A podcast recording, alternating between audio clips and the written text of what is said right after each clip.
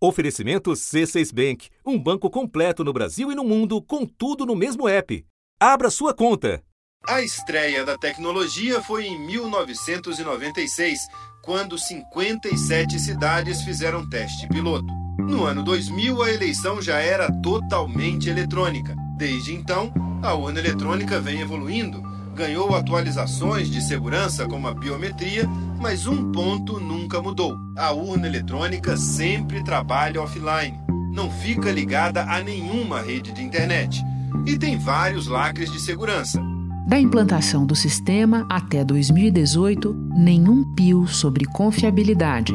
Depois do silêncio de mais de duas décadas, as Forças Armadas cavaram um convite do TSE para integrar a Comissão de Transparência das eleições deste ano. O presidente do TSE anunciou o nome dos integrantes da Comissão de Transparência das Eleições, um grupo criado para fiscalizar o funcionamento do sistema eleitoral. A comissão tem como objetivo ampliar a transparência e a segurança de todas as etapas de preparação e realização das eleições vai ser composta por especialistas na área de tecnologia e representantes de instituições públicas e de entidades da sociedade civil. Analista, por exemplo, representantes da Polícia Federal e das Forças Armadas.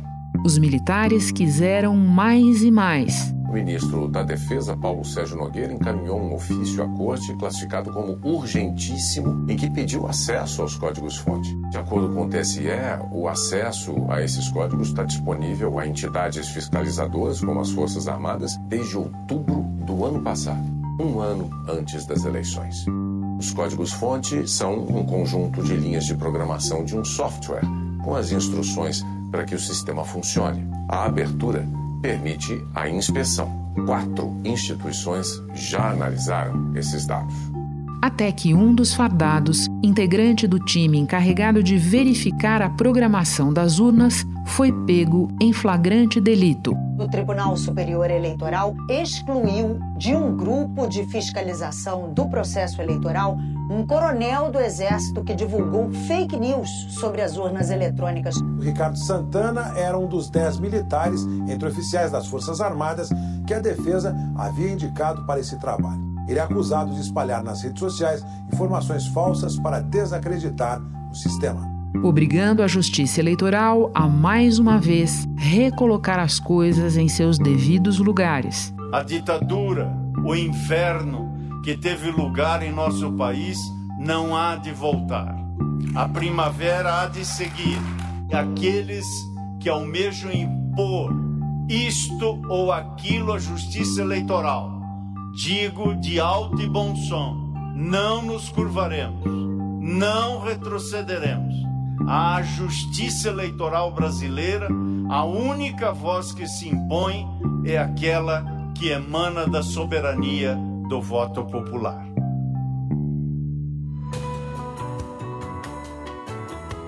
Da redação do G1, eu sou Renata Loprete e o assunto hoje é o freio de arrumação que o TSE tenta colocar em seu relacionamento com as Forças Armadas. Neste episódio, eu converso com dois jornalistas. Marina Dias, que assina na edição de julho da revista Piauí reportagens sobre as providências da Justiça Eleitoral para lidar com esse e outros problemas causados pelo bolsonarismo. Antes falo com Marcelo Godoy, repórter do jornal O Estado de São Paulo, especialista na cobertura militar e autor do livro A Casa da Vovó, sobre o DOICODE, departamento que virou símbolo da repressão na ditadura quarta-feira, 10 de agosto. Godoy, pode começar explicando quem é o Coronel Ricardo Santana e como ele foi parar no grupo designado pelo ministro da Defesa para inspecionar o código-fonte das urnas eletrônicas? Sim. O Coronel Ricardo Santana ele é chefe da divisão de sistemas de segurança cibernética né, do Exército, né, isso é um setor, essa divisão, né? Ela é um setor do comando de um comando de defesa cibernético.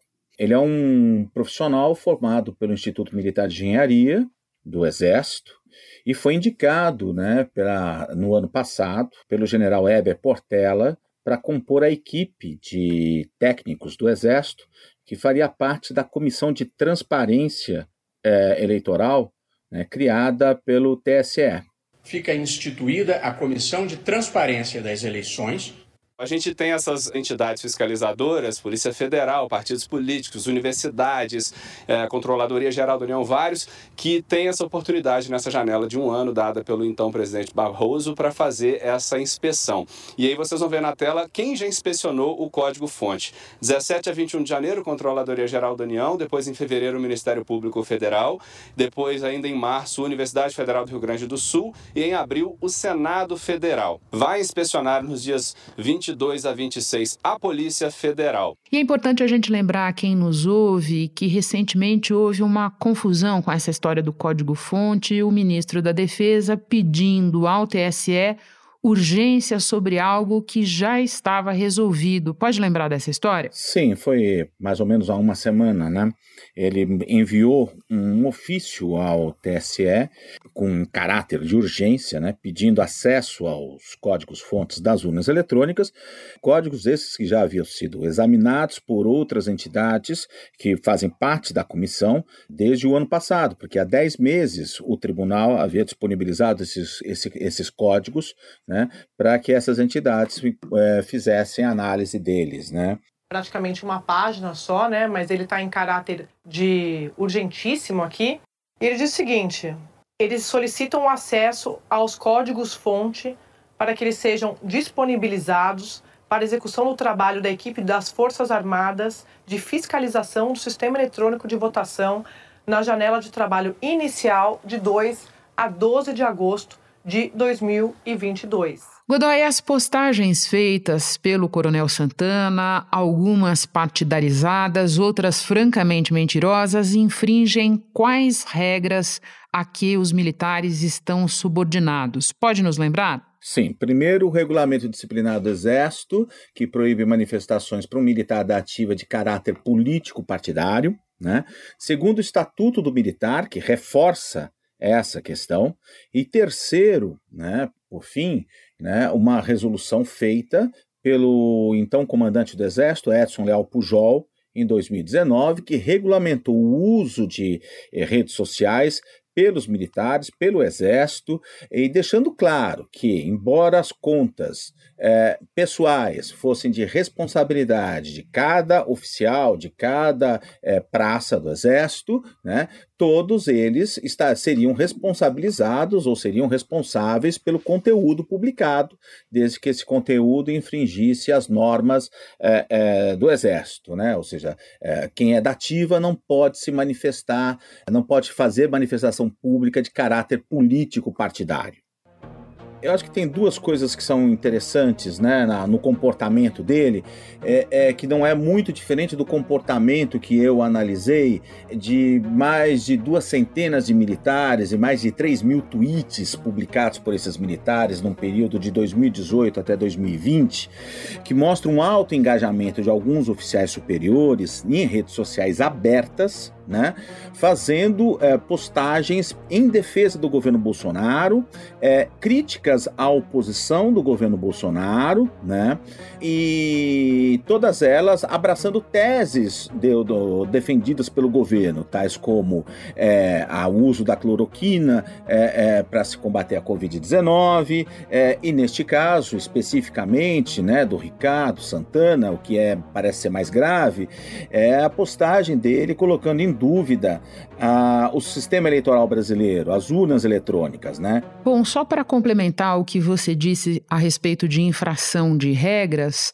além do então comandante Pujol, nós temos uma portaria do atual ministro da Defesa, na época em que ele era o comandante, o general Paulo Sérgio, uma portaria de junho do ano passado, julho do ano passado, perdão, que também impõe uma série de limitações, inclusive nos perfis pessoais dos militares, certo? Sim, sim, correto, correto.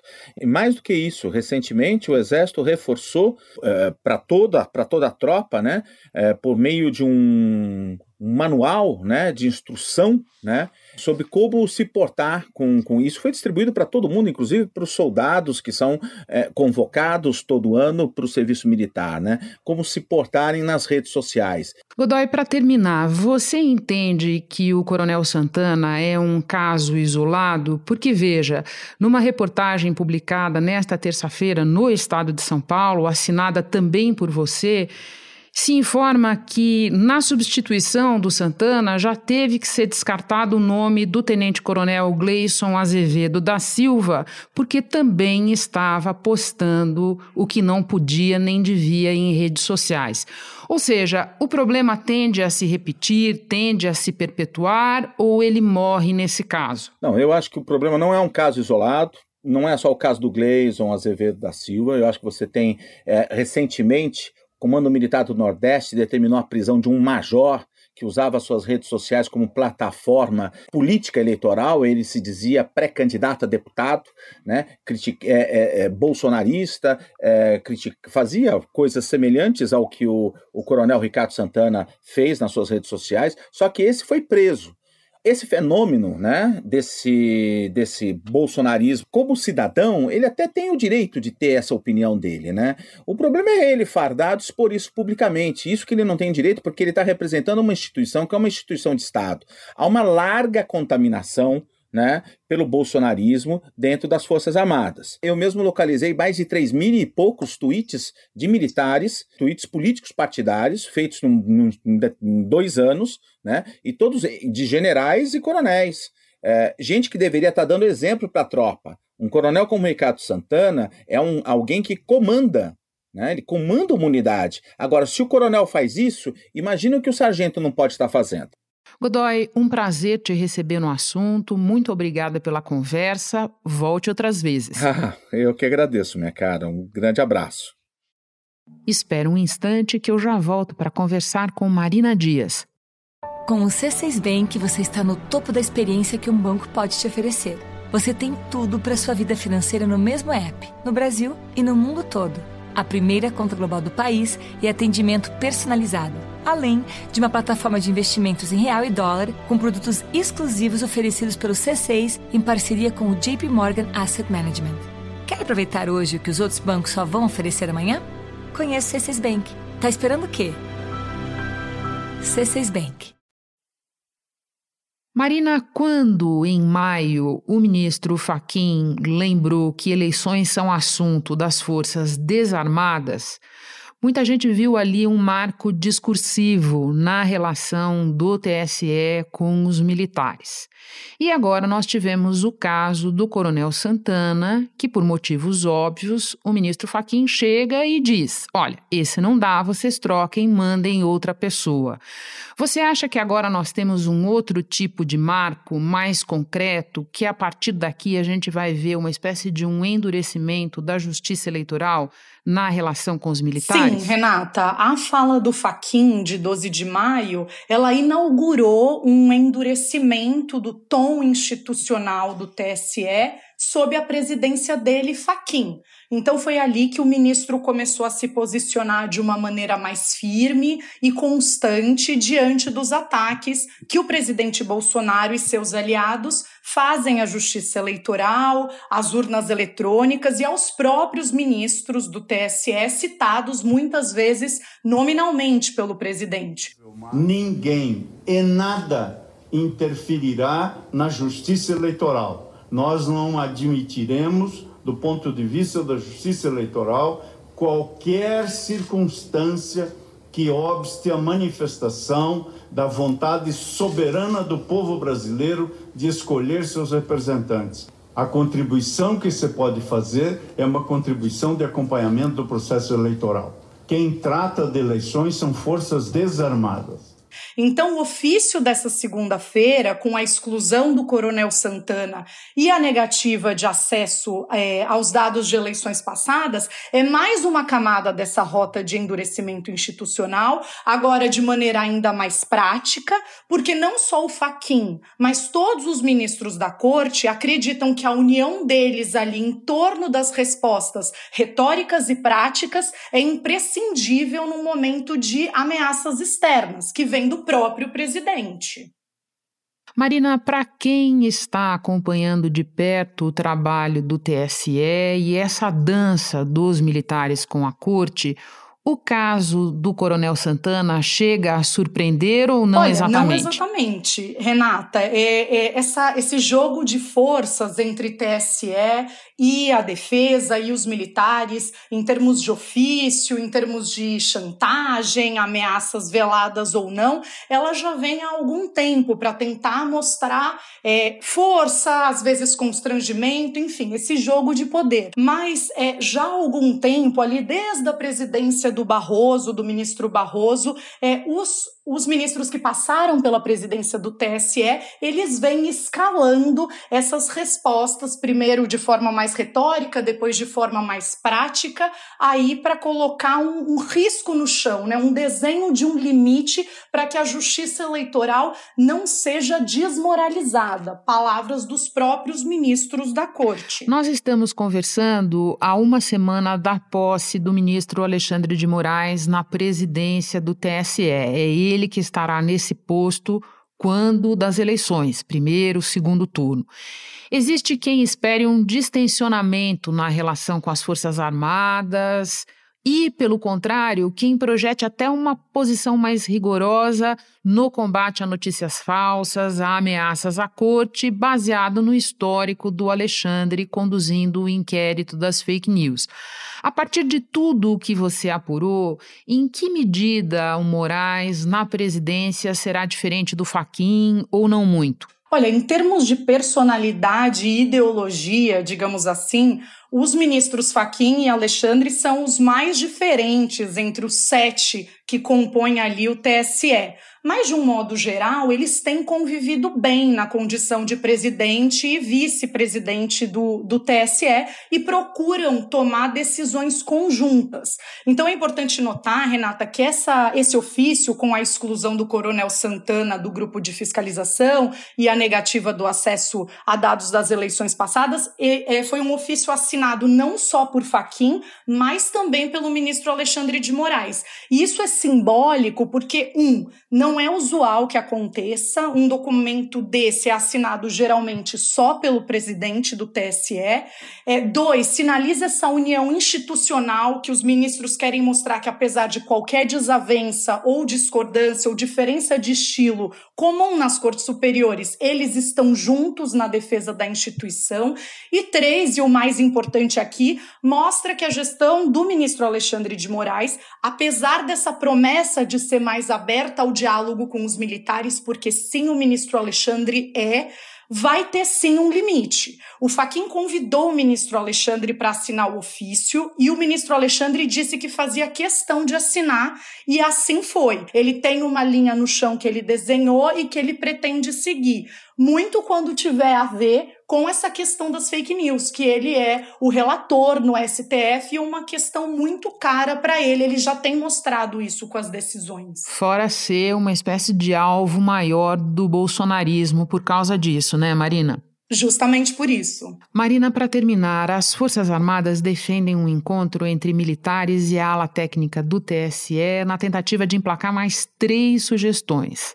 Provavelmente porque isso é um saco sem fundo, o Faquin negou esse pedido. Mas eu lembro aqui das demandas. Elas querem realizar uma auditoria ou incentivar mais auditorias de mais órgãos externos nas urnas, defendem um teste de segurança das urnas num modelo diferente do atual e a mais complicada das sugestões querem mudar o teste de integridade, que é aquele feito com as urnas no dia da votação. Só que o TSE já respondeu a essas três sugestões, certo, Marina? Certo, exatamente. O TSE já divulgou um balanço super detalhado sobre as sugestões dos militares e também das outras entidades que foram convidadas a apresentar ideias para a Comissão de Transparência das Eleições. Então, o TSE já listou o que foi acatado, o que foi rejeitado, o que vai ser analisado num próximo ciclo eleitoral e o que foi acatado parcialmente. Esse documento, Renata, inclusive é público, qualquer pessoa pode ter acesso acesso no site do TSE. Também no Supremo, o ministro Alexandre de Moraes rejeitou o pedido da Procuradoria-Geral da República para arquivar o inquérito que apura se o presidente Jair Bolsonaro vazou dados sigilosos durante uma transmissão nas redes sociais. Em agosto do ano passado, Bolsonaro levantou suspeitas sem provas sobre o sistema eleitoral, distorcendo uma apuração ainda não finalizada da Polícia Federal. E ainda publicou um link de acesso aos documentos. Não temos provas, já bem claro. Então, ao todo, os militares eles apresentaram 15 propostas, sendo duas repetidas. Então, sobram 13. Dessas 13, o TSE já explicou que seis foram acolhidas integralmente, três foram acolhidas parcialmente, três ficaram para análise para as outras eleições e só uma foi rejeitada é, totalmente porque fere a lei atual. Então, sobre essas três é, sugestões que os militares insistem, né, e como você disse, é um saco sem fundo, é, já houve resposta, né, sobre incentivar as auditorias por, por, pelas entidades. O TSE considera isso acolhido, porque já há esse estímulo, esse ano, inclusive, com prazos maiores, como no caso do código-fonte, que está aberto desde outubro do ano passado para inspeção. Sobre o teste de segurança nas urnas, o TSE já aumentou em seis vezes o número de urnas para teste, é, a confiabilidade é de 99%. E sobre mudar o teste de integridade das urnas, que, como você disse, é a questão mais complexa, o TSE diz que vai analisar para eleições futuras, porque também não daria para fazer isso agora. Então, as respostas elas já foram dadas, elas já estão públicas e os militares insistem, porque faz parte desse jogo de esgarçar e desacreditar o processo. Marina, muito obrigada pelas informações. Muito bom te receber no assunto, que seja a primeira de muitas vezes. Com certeza, Renata. Obrigada. O prazer foi meu. Este foi o assunto podcast diário disponível no G1, no Globoplay ou na sua plataforma de áudio preferida. Vale a pena seguir o podcast na Amazon ou no Spotify, assinar no Apple Podcasts, se inscrever no Google Podcasts ou no Castbox e favoritar na Deezer. Assim você recebe uma notificação sempre que tiver novo episódio. Eu sou Renata Loprete e fico por aqui. Até o próximo assunto.